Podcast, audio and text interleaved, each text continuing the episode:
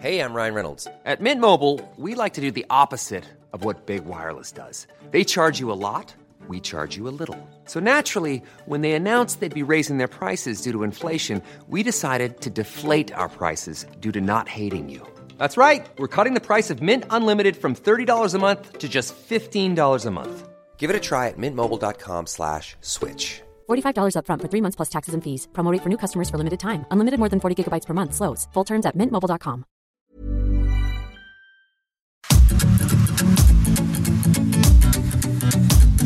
GastroLab es un lugar donde cabemos todos.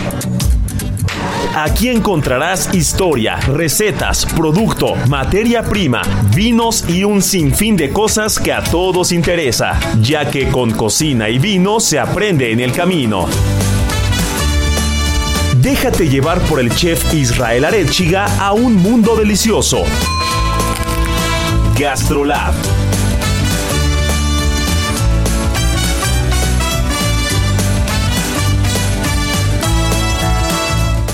En Soriana, sorpréndete con los Black Prices. Aprovecha un 30% de descuento en toda la ropa exterior de invierno, todos los brasieres, colchones, baterías de cocina, vajillas y sets de copas. Solo en Soriana Hiper. Soriana, la de todos los mexicanos. A noviembre 28, aplican restricciones. Solo en Soriana Hiper.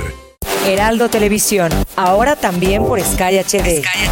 Toda la programación de Heraldo Televisión a través del canal 161 de Sky HD. Noticias, deportes, entretenimiento, gastronomía y mucho más. Heraldo Televisión, en todo el país, ahora también por Sky HD.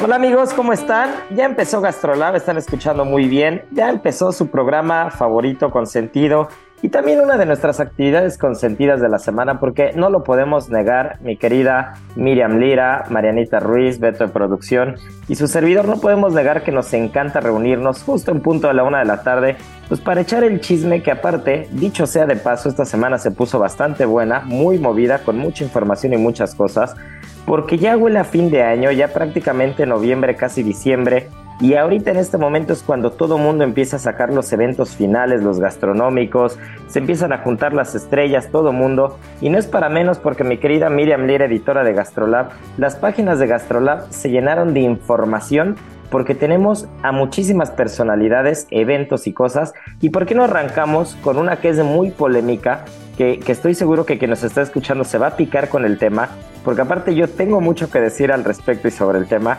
y es uno de los chefs más polémicos, de los más creativos, eso sí, eso nadie lo puede negar, pero que divide tantas opiniones como es Andoni Luis Aduris del restaurante Mugaritz de País Vasco.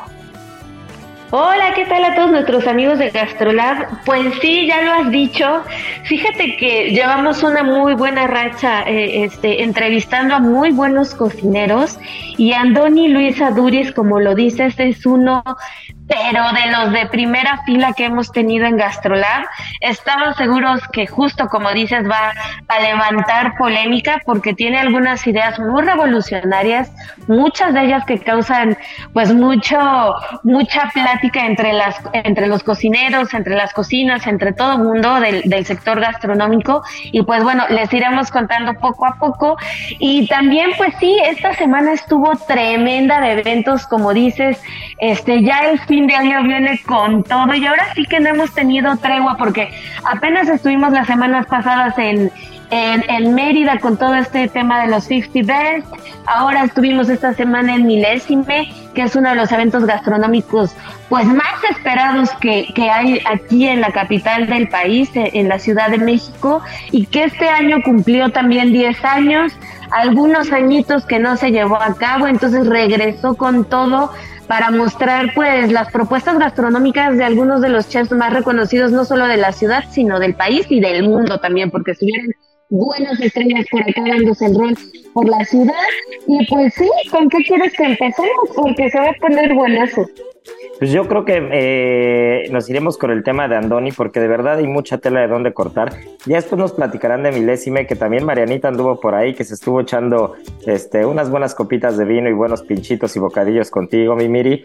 Pero, pero yo creo que ese es un tema que hay que atacar desde el principio, que hay que darle. Vamos, sin mayor preámbulo, vamos ahora sí que duro y a la cabeza, porque hablar de Andoni es hablar de provocación gastronómica, eh, es hablar de alguien que, que, no deja títere con cabeza, es alguien que, que no deja indiferente a nadie y que te puede gustar o no gustar, la posición o la postura que tiene normalmente cuando escribe, que, escribe en un diario muy famoso en España, o, cuando lo escuchas en las entrevistas, o ahora que está en las páginas de Gastrolab, y, te puede gustar o no lo que hace en Mugaritz, que, este, que es esa harina de otro costal y también lo tocaremos, que, yo tuve oportunidad de estar ahí hace poco menos de, de dos años, como año y medio, y tengo muchas opiniones al respecto, pero lo que nadie puede negar y lo que nadie puede objetar es de que es un cocinero que busca siempre romper el molde, que, que, va más allá de las líneas del establecido, que rompe estereotipos y que toca temas no solamente gastronómicos, sino sociales, que, que, suelen ser a veces incómodos para muchas personas. Entonces sí creo que el haberlo tenido en las páginas de Gastrolab y creo que tener una personalidad de ese nivel con nosotros, pues es digno de arrancar el programa con él porque sí, eh, sí es alguien que una vez que se pone a platicar y hablar, hay que escucharlo. Sí, completamente de acuerdo contigo, pues sí es un personaje que definitivamente ha revolucionado las cocinas del mundo y pues a él lo entrevistamos en el marco de Binómico, que ya también hemos platicado bastante sobre Binómico, este congreso iberoamericano que tuvo lugar hace pues algunas semanitas allá en España, en Huelva, y que bueno, nos dio oportunidad de hablar con algunos chefs de altísimo nivel, como ya los contábamos de Joan Roca y demás. En esta ocasión, pues pues, publicamos esta entrevista con Andoni, que bueno, lleva él 25 años al frente de Mugaritz, está cumpliendo 25 años, este restaurante que, que híjole, cuando le preguntábamos, es que para ti, ¿qué, qué significa Mugaritz, no? Después de 25 años, y justamente nos contestaba eso, ¿no? Es una provocación, es una duda, es sentarte a la mesa a pensar, es abrir conversaciones, es abrir polémica, no es una experiencia gastronómica en la que vayas, digamos, a disfrutar una, este, un, menú de degustación normal, ¿no? Sino que tiene el, el, fin y el objetivo de provocarte, provocarte alguna opinión, provocarte alguna sensación, este, pues voltearte ahora sí como que el chip y este, y ponerte a, a pensar no solamente en comida y en el plato, sino en todo lo que involucra, desde el producto, los ingredientes, lo que quieres transmitir, el arte incluso que hay en cada plato, porque algunos de sus emplatados son, son fascinantes, ¿no? Por ejemplo, tiene, eh, tuvo hace algunos años un menú que se llamaba Primeras Veces y que hacía la referencia a, una vajilla que era en forma de, de una cara y pues tú tenías que besar esa cara entre comillas este para degustar ese plato, ¿no? y todo lo que te provoca, todo lo que te provoca ese plato justo, Miri, a mí me tocó probar ese menú. Y justo ese, es, ah, el pues cuéntanos, ese es el primer plato del menú. Y ahí es donde viene la parte rica de este programa, que nos encanta la polémica y el debate gastronómico, pero que, nos gusta hacerlo de manera, de manera consciente y de, manera sana, ¿no? Yo sí creo que si bien tiene mucha razón Andoni en que hay que echar a volar la imaginación y en que hay, que generar provocación y que hay que generar que, el pensamiento vaya más allá y que se rompan los estereotipos y los límites y que, te cuestiones y te preguntes y, que, sea un juego eh, psicológico, por llamarlo de alguna manera, y sensorial. Sí creo yo que no podemos olvidar o no podemos dejar de lado que finalmente tienes un restaurante y es un restaurante gastronómico que se jacta de ser uno de los mejores restaurantes del mundo, que tiene dos estrellas Michelin y que, que al final de cuentas, por mucho que, el creador o la cabeza de, de ese concepto eh, tenga un juego experimental y tenga eh, una forma muy diferente de ver y de afrontar la gastronomía, sí creo yo que, que de una manera u otra las cosas tienen que saber ricas. No, o sea, creo que, creo que, creo que va junto con pegado. Entonces. Pero danos el contexto de ese plato. El, contexto de ese plato descríbenos, era. Descríbenos el saborcito también para que podamos entender. Me acuerdo perfecto de ese plato. Es el primer plato con el que arrancaba el menú, que como bien lo dice, se llamaba primera, primeras veces. Y te traen unas tarjetitas. Imagínate estas tarjetas como chiquitas, no recuerdo el nombre, que hacías en la primaria o en la secundaria cuando exponías y eran unas tarjetas que venían dibujadas a mano con diferentes cosas y diferentes dichos eh, acerca de la sensación, ¿no? O la, parte sensorial. Y esa cara lo que buscaba emular era el primer beso, ¿no? La, la vez que dice tu primer beso. Entonces, era un plato. Que aquí tengo lo que dice la tarjetita, que te lo ah, leo. A ver, a ver. Como para... Ahí te va. Dice: si un beso no sabe a primera vez, tendría que volver a nacer. y ya, es el preámbulo para que lo pruebes. Eso, eso no lo voy a negar nunca, eso lo hacen muy bien. O sea, esa, esa, esa parte de la prosa, de, de, de, lo que envuelve a la parte gastronómica, más allá de los sabores y más allá de la comida como tal, eh, lo, que, lo que hay detrás digamos, más allá de lo que ves de manera normal o simple eh, cuando pruebas un plato, eso lo hacen muy bien, eso lo tienen bordado, son los mejores en el mundo para hacer eso, para contar historias y para, para, para contextualizarte en un punto diferente a la parte de la cocina, ¿no? Pero sí creo yo que, que, que, lo que te decía, ¿no? Que tiene que haber, que tiene que haber coherencia porque al final no dejas de estar en un restaurante en el que esperas comer bien. Y hablando de ese plato en particular, ese es el plato con el que empieza el menú y es una miel de flores, si mal no recuerdo, una miel de flores que aparte tenía pegados, pegados en los labios pétalos de diferentes flores comestibles, ¿no? Entonces, el primer tiempo consistía en, literal darle un beso a, la cara mientras te comías las flores y te comías la miel. Entonces, eh, para poner en contexto a quien nos está escuchando, al menos eso nos, eso nos lo hicieron saber porque, porque yo soy muy franco para hablar, soy muy honesto cuando tengo que decir las cosas. Y, tengo que reconocer que no fue el mejor día de Mugaritz en tema de servicio, más allá del tema gastronómico, que eso es algo que iremos desarrollando a lo largo, a lo largo del programa de la plática. Pero, pero particularmente en servicio, no fue el mejor día en servicio. Eh, eh, eh, fue un día como que no sé si estuvieron muy ajetreados, muy, muy apurados desde el servicio, la comida. Yo llegué a cenar esa vez y, ya se notaba un servicio cansado, como que falto, falto de cadencia. Eh, de repente llegaban y te hablaban en un idioma, de repente te hablaban en otro. A lo largo de la cena nos, llegaron cinco meseros diferentes a hablarnos en cuatro idiomas diferentes, porque ya no sabían ni qué mesa estaban atendiendo cada uno, ¿no? No, bueno. hubo un tema de detalle en, en cuestión de servicio que, que, era medio particular. Y justo nos tocó... la ojo, eso lo perdonas en un restaurante que no tiene dos estrellas Michelin, ¿no? Pero ya cuando hablas de dos estrellas Michelin esperas que el servicio sea impecable, ¿no? Además también por, por el precio del menú que también estaría interesante que nos cuentes. Eh, no estoy seguro que quieran saber ese dato. no, es, no, es, algo que este, no es algo que me haga que, me enorgullezca decir porque hay, esa es otra polémica diferente, ¿no? Si realmente vale lo que cuesta, pero bueno, les digo que eh, menos de 20 mil pesos este, por dos personas no fueron, ¿no? Entonces, eh, sí son menús bastante costosos. Pero en el tema del servicio, aparte de lo que tú dices, eh, no solo eso, si la parte gastronómica te sorprende, hay cosas que puedes obviar o que puedes pasar, ¿no? Entonces, como que de, por sí ese no fue el mejor de los días. Después, cuando nos vienen a platicar eh, el concepto de las primeras veces y el, hilo conductor del menú, nos dicen que pues ya no hay postre en el menú, ¿no? Que, que no hay postre porque al final pues el postre no tiene, pues no tiene por qué estar al final ni tiene por qué existir, ¿no? Simplemente los sabores o los matices pueden estar eh, implícitos en diferentes tiempos, en diferentes momentos de la cena y, a lo largo de diferentes tiempos. Que otra, que, que así como digo lo del servicio, también digo que uno de los platos más espectaculares que he comido en toda mi vida, lo comí ese día en la cena. O sea, que, que, era un plato que debe estar en mi top 3 de cosas que he probado en toda mi vida pero que si me preguntas, ¿volverías al restaurante? Diría sí y lo pagaría para comerme 10 veces ese plato y me iría. ¿Y cuál fue, Isra? ¿Cuál fue? Cuéntanos. Eh, era, eran las lías de, de Chateau d'Yquem.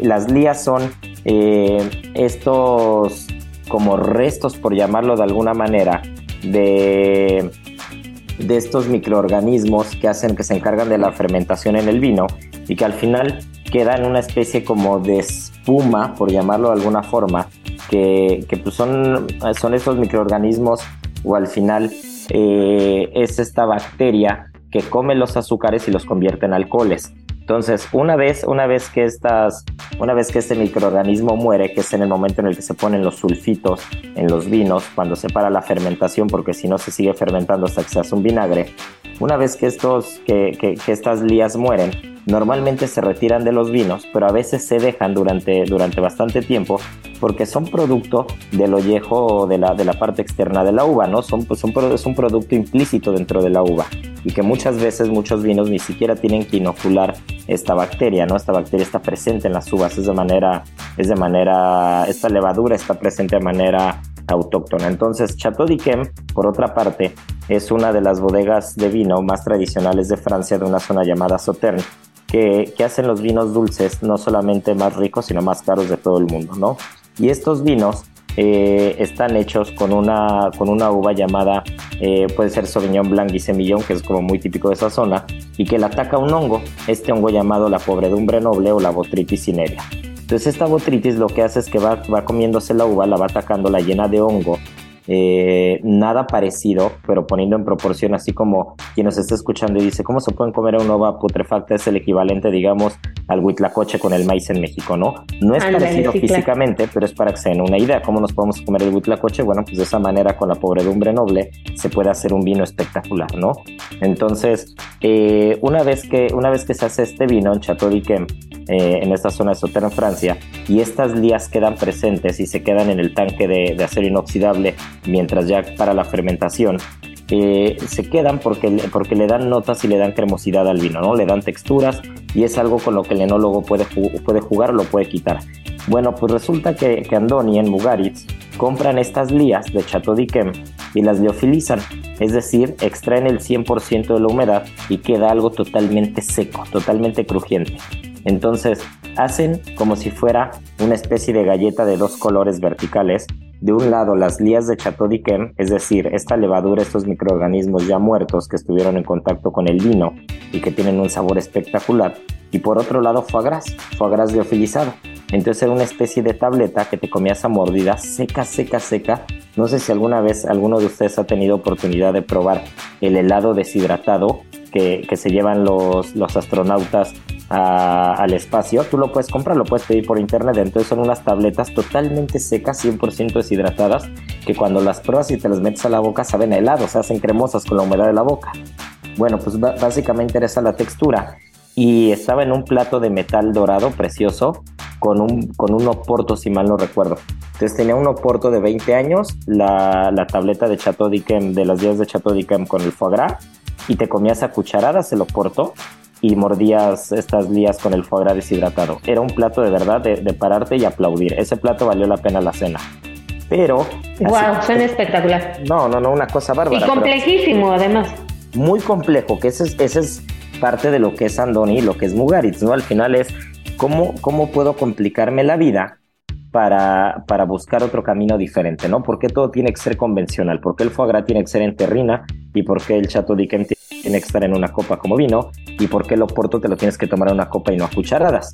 ¿No? Entonces, ese, es, ese es un poco en contexto. Pero si quieres, síguenos platicando de la entrevista, Miri, porque se me hace que ya me extendí. Nos deben quedar como cinco minutitos del primer bloque y ni siquiera acabamos el tema de Andoni, que les dije que iba a estar bien bueno.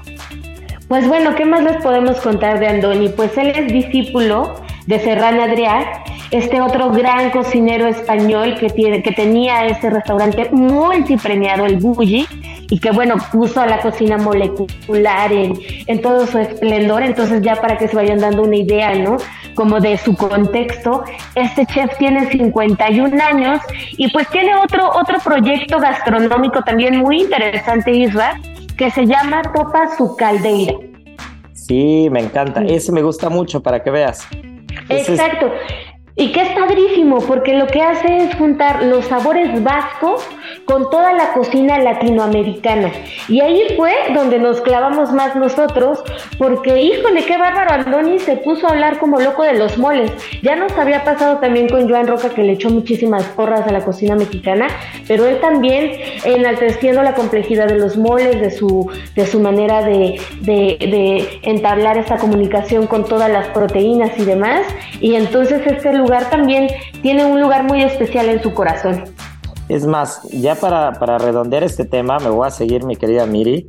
eh, hablando de Topa en particular, se volvió muy famoso en País Vasco por dos cosas. Número uno, porque hacían tacos al pastor, pero en lugar de poner piña, le ponen manzana. Entonces tienen las manzanas en la parte de arriba y cortan la manzana y te hacen el taco al pastor muy bueno, la verdad.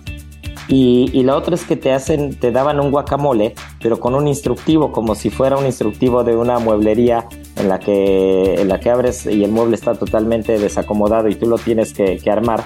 Así viene el instructivo del guacamole. Incluso en mi Instagram debo tener al principio de, de, de te hablo esto, la vez que fui a Topa habré sido hace 5, 6 o 7 años, no sé. Este, debe estar por ahí la foto del instructivo del guacamole. Entonces te llegaba el aguacate, te llegaba el molcajete, los ingredientes por separado y tú en la mesa te hacías tu guacamole. Por eso Topa se volvió muy famoso eh, en País Vasco y también entre la comunidad mexicana que iba a esa zona. Pero volviendo... Sí, son platos, platos divertidísimos, ¿no? Además. Platos muy curiosos en ese, en ese concepto, pero, pero volviendo al tema y para rematarlo eh, del por qué decía yo que era, que era algo tan complejo y que no deja indiferente a nadie. Solo para que se den una idea, en algún momento eh, de este año hizo un plato que se llama embrión humano en líquido amniótico. Y ese plato, no. ese plato no lo tiene en el restaurante, ese plato lo hizo eh, justo para, creo, creo que fue en el marco de Madrid Fusión, y era un plato que, que, se hacía con los ingredientes o inspirado en el cocido madrileño, pero que si tú lo ves y si alguien lo busca, es, se ve tal cual en un plato un feto, ¿no? Entonces es un feto que si mal no recuerdo la cabeza era almendra, que tenía por ahí unas, unas, habitas, unas habitas tiernas, el caldo era de cocido madrileño, el garbanzo tendría que estar por ahí, pero era un plato que despertó mucha crítica y que despertó eh, muchas, muchas opiniones alrededor de él, ¿no?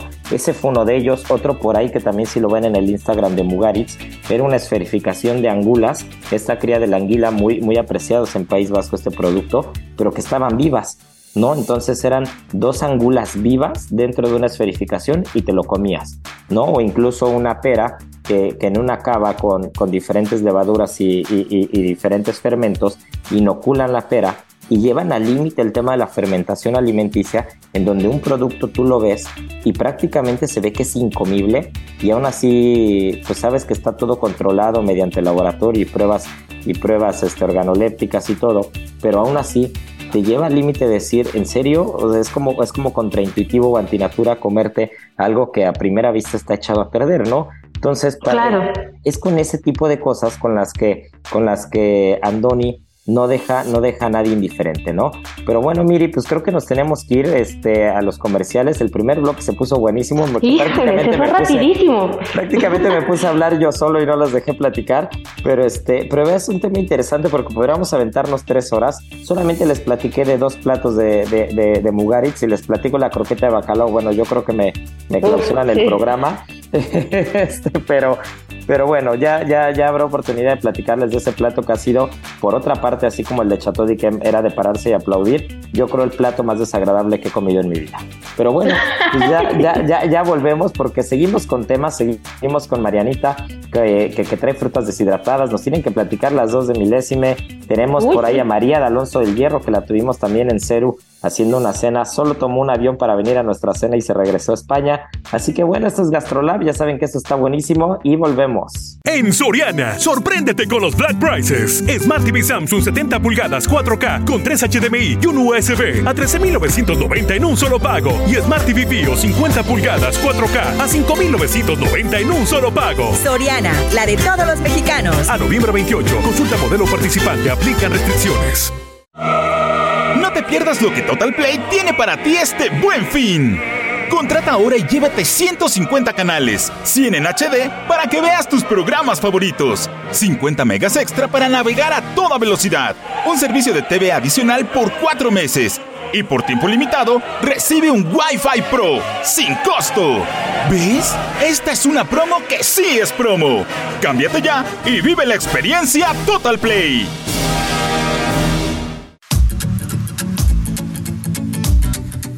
Gastrolab, el lugar donde cabemos todos. Vamos a una pausa y regresamos.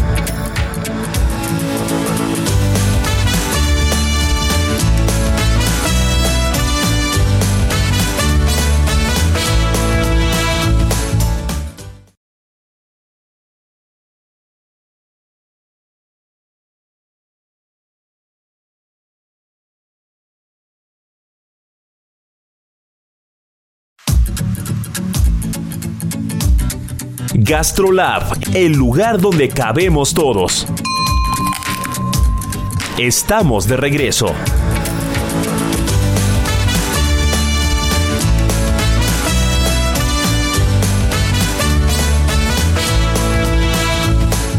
En Soriana vive tu pasión con todo. Aprovecha que la carne de res para asar está a 164.90 el kilo o pierna con muslo de pollo fresca a 29.90 el kilo y 4x3 en botanas Barcel. Sí, 4x3 en botanas Barcel. Soriana, la de todo Life is full of what ifs. Some awesome, like what if AI could fold your laundry? And some, well, less awesome. Like what if you have unexpected medical costs? United Healthcare can help get you covered with Health Protector Guard fixed indemnity insurance plans. They supplement your primary plan to help you manage out of pocket costs. No deductibles, no enrollment periods, and especially no more what ifs. Visit uh1.com to find the Health Protector Guard plan for you. Mexicanos, a noviembre 28, aplican restricciones. Bueno, pues ya estamos de vuelta. La primera parte se puso muy buena la plática, pero ahora venimos con, con estas niñas que anduvieron de fiesta, mi querida Miriam Lira, Marianiki Ruiz, que, este, que se encontraron justo en este décimo aniversario de Milésime, esta, esta fiesta que a todos nos encanta ir, que reúne lo mejor de la gastronomía, del vino, a todas las personalidades, a todo mundo, todo mundo acaba ahí metido, y, y que aparte es súper padre porque es como Disneylandia para nosotros, ¿no, Marianita?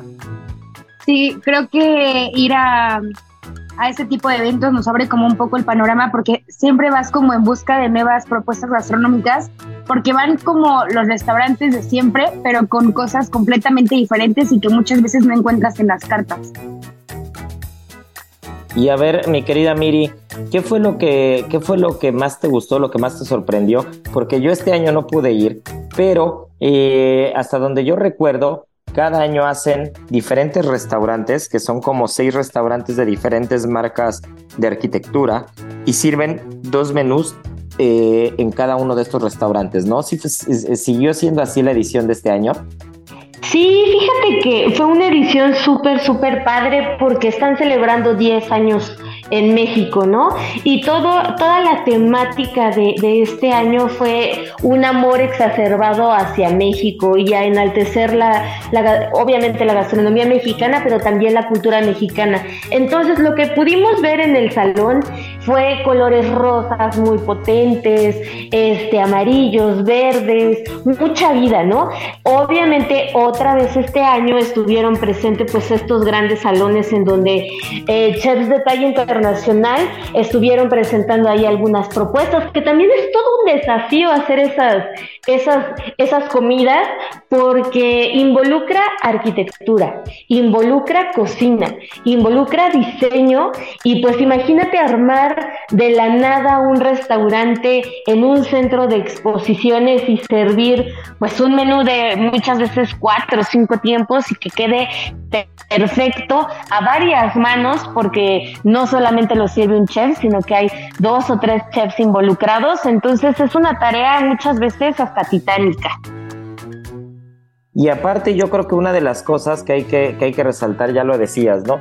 Es hacer un restaurante en un centro de convenciones, pero lo más triste de todo, que lo tienes que levantar en dos días. ¿no? O sea, Exacto. y hacer un restaurante en la vida real es, a veces se puede tornar en una pesadilla por los retrasos, por todo lo que implica hacer un restaurante. Imagínate conceptualizar un lugar, materializarlo tener a chefs de talla internacional con estrella Michelin, de, de, los mejores chefs que hay en México, haciendo menús para estos restaurantes y que en dos días todo se tenga que desmontar otra vez. ¿no? Entonces, sí, completamente. Y mira, además, o sea, no son cualquier chef. O sea, estuvo por ahí Paco Roncero, que ahí les cuento dos estrellas Michelin, tres soles de la guía Repsol, ese solamente en un restaurante de los que se armaron, ¿no? En otro Mario Sandoval, que también cuenta con dos estrellas Michelin, este, tres este, soles en la guía Metro, no, tres soles en la guía Repsol, entonces también imagínate, también menuzazo que se armó, y entre los mexicanos pues estuvo ahí Edgar Núñez, Gerardo Vázquez Lugo, Ricardo Muñoz Zurita, entonces pues hubo bastante de dónde escoger.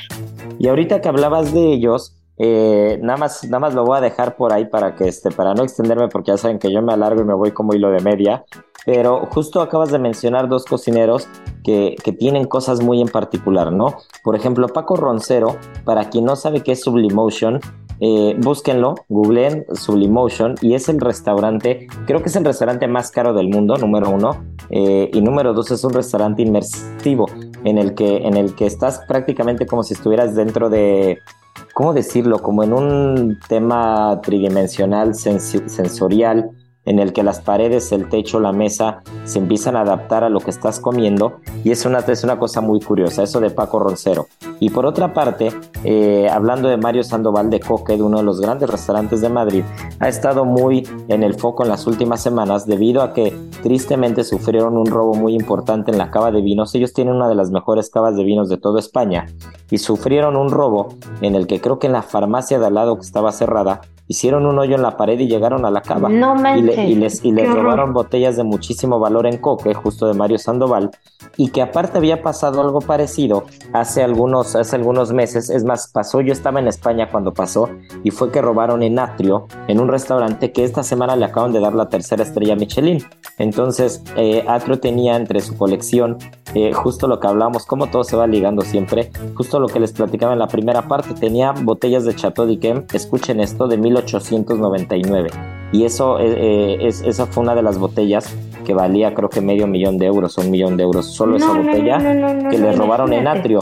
Entonces, este, los pobres de Atrio, que digo, afortunadamente ya tienen la tercera estrella y creo que siguen sin encontrar el vino, pero ya, ya atraparon a uno de los ladrones y, al pobre de Mario Sandoval con Coque, pues que les acaba de pasar eso en España, ¿no? Y Paco Roncero, que bueno, con este concepto de Sublimotion, quien no lo conoce, échele un ojo porque es una auténtica locura. Pero pues imagínense nada más, ese es el nivel que traemos en los eventos en México. Exacto, y pues en cuanto a arquitectura, todos los arquitectos que estuvieron ahí presentando, pues hicieron unos salones bien bonitos. Como este año la, la, este, la temática era Viva México y demás, pues muy, muy dados como a, los colores, a las fondas, a, la elegancia también que tiene nuestro país, y entre ellos estuvieron José Lombana, arquitecto, Guillermo Suárez Almazán, Darío Salazar y Denis Velázquez. Y en la parte de interiorismo también estuvieron grandes personalidades como el taller Amalgana, Lili Duclos, que puso un, salón pero de verdad espectacular. Namu, Estudio y Huatán. Entonces, pues de primer nivel todo el evento y pues parte también relevante de, de Milésime es que se congregan pues algunos de los chefs más queridos de la ciudad y todos están como pues presentando nuevos platillos, bocadillos y demás, todo el mundo se saluda, es una gran convivencia también, al final se vuelve una fiestota. Oye Marianita, ¿y a ti cuál fue el plato que más te sorprendió? ¿Qué es lo que más te gustó de lo que probaste? Híjole, había, había un, proveedor y era como un cheesecake con un poco de trufa y aceite de trufa, que de verdad estaba espectacular, porque aparte lo tenían como montado en un palillo y tú pasabas y veías como unos palillos con un cuadro arriba y, y, no eran, o sea, no eran como el cuadrito, pero ya los probabas y de verdad es que creo que cada que pasaba por, el, por ese stand me agarraba uno porque de verdad estaba espectacular. Eh, también había el balcón del Zócalo, llevó un sopecito de lengua que estaba espectacular y un taquito de carne. delicioso. Delicioso. Tenían también un taquito de carnitas de hongos, que también estaba increíble y llevaban como un, una salsita de habanero, también le iba, eh, le iba increíble. Em, ¿Qué otra cosa estaba muy buena? Ah, en el stand de Drew. Drew, Deckman, ¿no? Ajá, de Drew Deckman. Llevaban una, una, una ostra que estaba espectacular, estaba súper fresca, súper carnosa y en la parte de arriba solamente tenía como una vinagretita, como con un poquito de cebolla morada y limón. De verdad estaba para llorar. Y justamente yo fui eh, invitada de Cervecería Allende, que pues, son de San Miguel de Allende, y nos contaban que las etiquetas hacían referencia al color de las casas de San Miguel de Allende. Entonces, ellos traen, tienen una cerveza que es una Indian Pale que en nariz tenía como, como un, un, toque de compota de, de maracuyá y justamente maridé la ostra con esta cerveza, no saben la locura de, de maridaje. Ay, qué rico, pues yo me lo perdí, pero bueno, tendremos que, este, tendremos que, hacer fila para estar el siguiente año, porque es de esos eventos que, no puedes dejar pasar. Y mi querida Marianiki, pues ya que estamos aquí en, tema y en producto, en materia prima, ya que tú estás tomando el micrófono, traes uno de los temas más particulares que hay para este fin de año y, y, uno de los temas más ricos, porque a mí particularmente me encantan, me declaro fan, y son las frutas deshidratadas. Sí, creo que ya viene la, temporada en donde todo empieza a ser frutas deshidratadas y de mucho fruit cake que amas, por cierto. Y eh, pues vamos a hacer como el origen. Eh, se dice que las frutas deshidratadas existen desde hace cuatro, eh, desde el 400 antes de Cristo y que los primeros en descubrir como esta técnica fueron los fenicios y los egipcios y se daban cuenta que cuando las frutas caían de los árboles generalmente pues ya no las recogían porque decían que ya no estaban buenas porque no las recolectaban ellos, pero que al paso de los del tiempo se volvían eh, más dulces y perdían peso. Entonces, eh, las primeras frutas en, en, deshidratarse fueron las uvas, las ciruelas y los dátiles, y lo hacían de forma muy artesanal y solamente era dejarlas bajo el rayo del sol y era todo. En algún tiempo empezaron a usar como esta técnica cuando había mucha escasez de producto y sobre todo para transportar los alimentos, porque pues al perder el 80% de agua pues se vuelve un producto mucho más ligero y más fácil de transportar. Aparte que igual al no tener agua hace que el tiempo de vida se alargue un poco más porque se concentran todos los azúcares. Después de esto, las culturas occidentales también empezaron a adquirir esta, esta técnica y empezaron a deshidratar eh, muchas otras frutas. Cristóbal Colón fue quien trajo esa técnica aquí a América y, fue, pasó exactamente lo mismo. Eh, las personas dejaban que, la, que el fruto cayera del árbol, que le diera el rayo del sol y dejaban que, que siguiera como, como todo, todo este curso y ya después de, pues de mucho tiempo decidieron eh, que más bien esperan como la temporada de cosecha y gran parte de estas frutas se ponen a, a secar, obviamente ya no el sol, que tienen todo un proceso en, en cámaras como de calor controlado, para que entonces puedan eh, tenerla durante todo el año, puedan venderla más y sobre todo porque con este proceso también reduce muchísimo el, el costo de transportación. Aquí en, República, en la República Mexicana, por ejemplo, los estados que más frutas eh, deshidratadas tienen están en la parte del centro y un poco eh, en la parte sur. La ciruela pasa es lo que más deshidratamos y aparte de ser súper ricas también son bastante saludables porque dense una idea, 7 gramos de orejón de chabacano solamente va a aportar 60 kilocalorías y 2 gramos de fibra. No, bueno, pues qué locura eh, pensar que en tan poco, en tan poco ¿cómo, llamarlo? Como en un empaque tan pequeño hay tanto sabor y tanta concentración, ¿no? Finalmente es un tema de, física básica, es evaporación del agua y como ya lo decías, ¿no? También tiene que ver mucho con cómo las culturas se fueron adaptando al tema climatológico y tenían que encontrar una forma de conservación. Y, justo el deshidratado es una técnica de, de, conservación, ya que al perder agua, al perder líquido, pues las bacterias no se van a reproducir como se reproducen normalmente, ¿no? Sí, aparte de que son súper ricas, son súper fáciles de ocupar y creo que sí le dan como un cierto toque a, todos los productos que pongas, porque a pesar de que está manzana, hasta la consistencia cuando la muerdes es diferente, el sabor que aporta es, es completamente diferente, incluso si los pones como a macerar, también son como un poco, es como cambia completamente por la consistencia de una fruta natural con todo su jugo y muy rica, ¿no? Y bueno, pues ya que vienen estas fechas, creo que es, eh, se vuelven un poco de los protagonistas de esta temporada en todas las ensaladas, en las frutas, incluso en el ponche y en muchas otras preparaciones. Pues ya decías la broma hace rato, eh, cuando hablabas del fruit cake, yo tengo, yo tengo mi teoría de que eh, solamente hay cinco fruit cakes alrededor del mundo y nadie se los come, nada más van cambiando de mano. Los van regalando porque nadie lo quiere y se lo va dando al de al lado siempre y entonces cada año te vuelve a llegar el fruitcake que, que alguien regaló el año pasado. Pero fuera de eso, Marianita, ¿con qué, ¿con qué preparación crees que podría ir muy bien alguna de estas frutas deshidratadas? ¿Alguna preparación rara? Como por ejemplo, yo recuerdo que alguna vez probé un arroz salvaje al vapor que tenía manzana deshidratada, almendras y piña deshidratada y estaba espectacular ese arroz. Como por ejemplo, aquí nos está escuchando, ¿con qué, qué preparación le recomiendas hacer con alguna fruta? Creo que sí, creo que va bastante bien con, con ensaladas, sobre todo cuando decides como usar cosas como un poco amargas como las arúgulas, creo que hacen que balanceen bastante bien. Eh, apenas, bueno, hace no muchísimos aquí en ser una ensalada muy rica para un evento y era de calabaza de Castilla, grileada, y la ensaladilla era con frutos secos y con un poco de arúgula, un poco de menta y hinojo y estaba espectacular.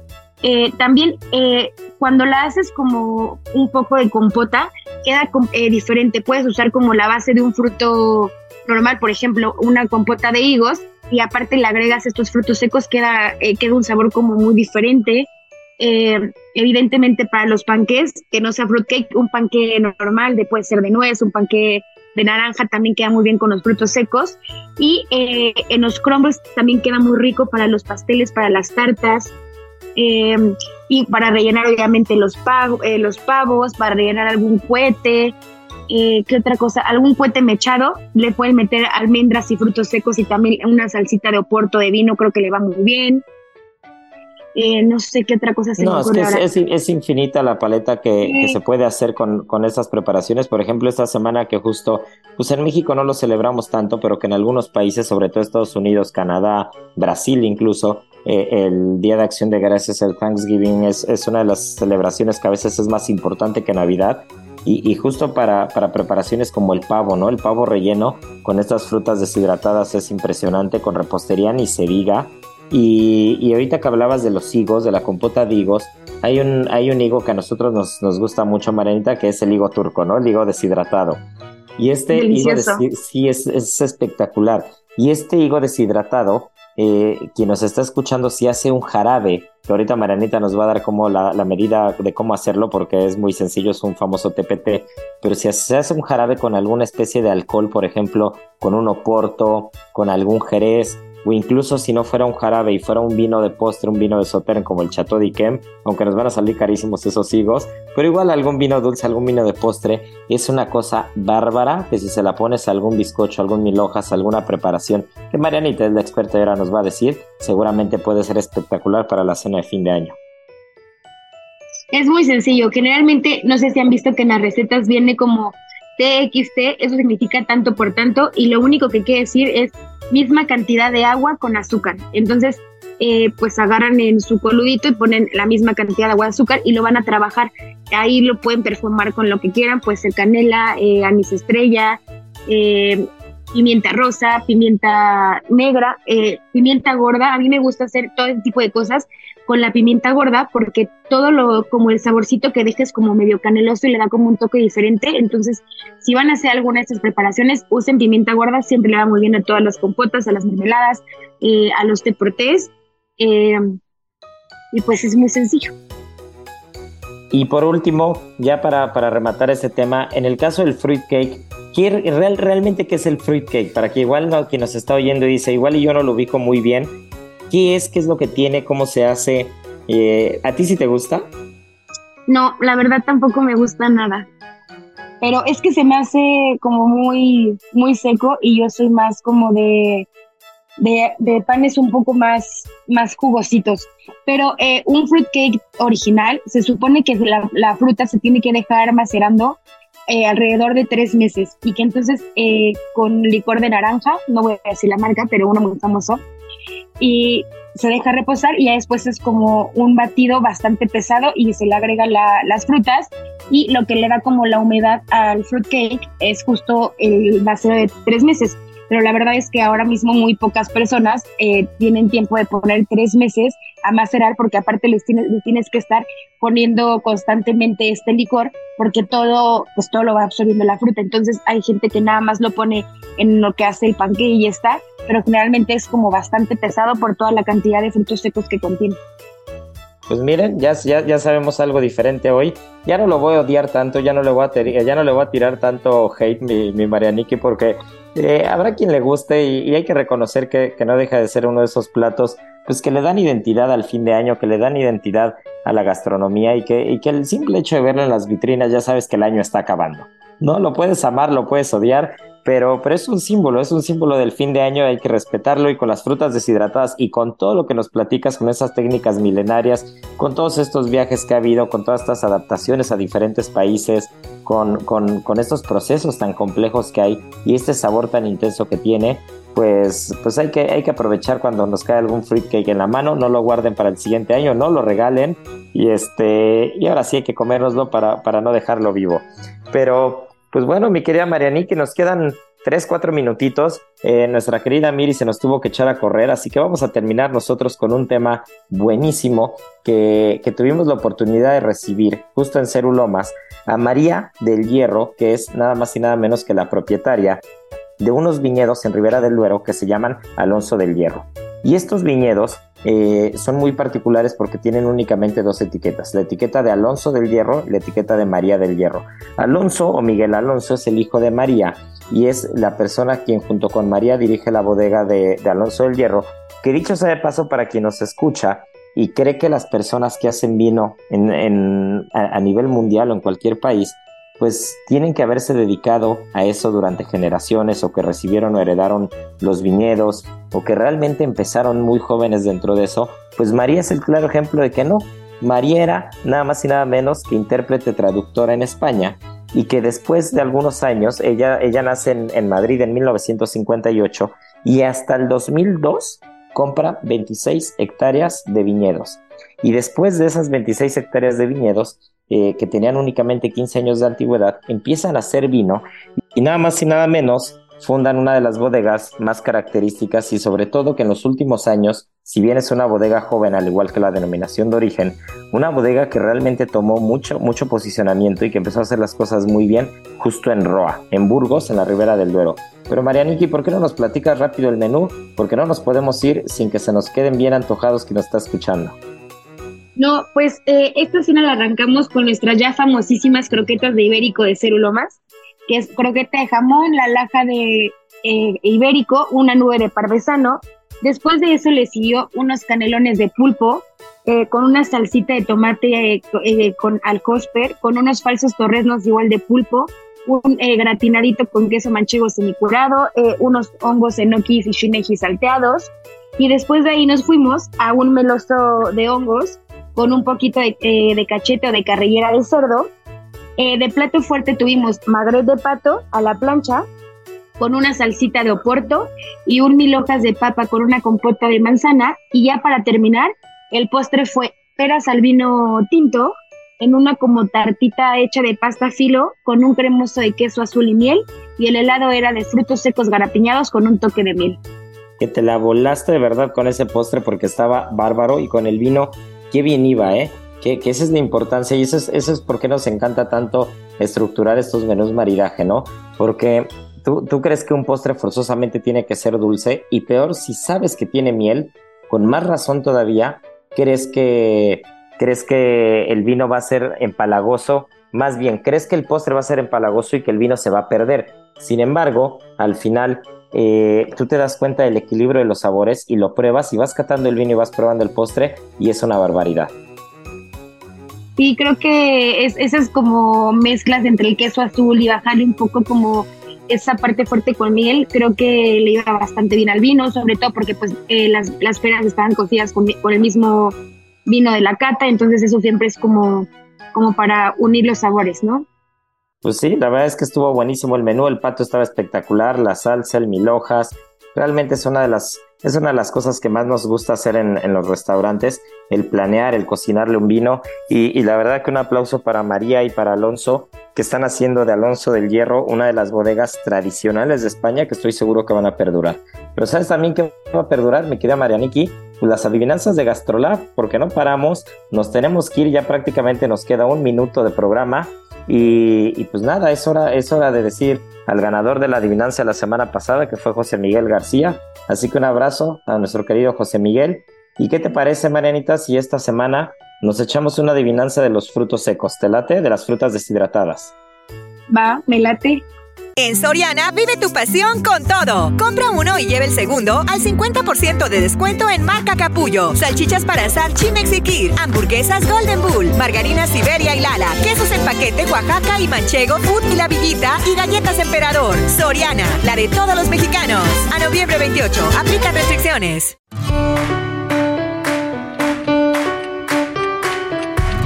¿Qué te, ¿Qué te parece? Que nos digan un par de frutas deshidratadas que se hagan dentro de la dentro de la variedad de gastronomía mexicana de dulces típicos mexicanos que sea con producto endémico. ¿Te late?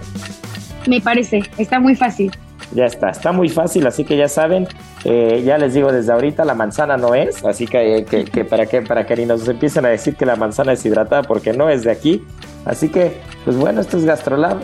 La adivinanza del día se la repito, fruta deshidratada con producto local mexicano. Así que bueno, pues mi querida Marianiki, un gusto estar aquí contigo, con Beto de Producción, con Miri Liri, que se tuvo que echar a correr porque las noticias no paran. Y bueno, pues esto es Gastrolab, muchas gracias por escucharnos y ya saben que tripa vacía, corazón, sin, alegría. Aquí concluye otra emisión más de Gastrolab, el lugar donde cabemos todos. Déjate llevar por el chef Israel Arechiga a un mundo delicioso. Una emisión de Heraldo Media Group. Gastrolab.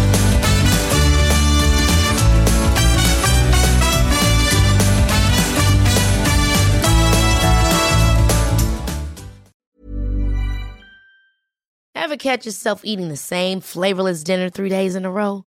Dreaming of something better? Well, HelloFresh is your guilt-free dream come true, baby. It's me, Kiki Palmer.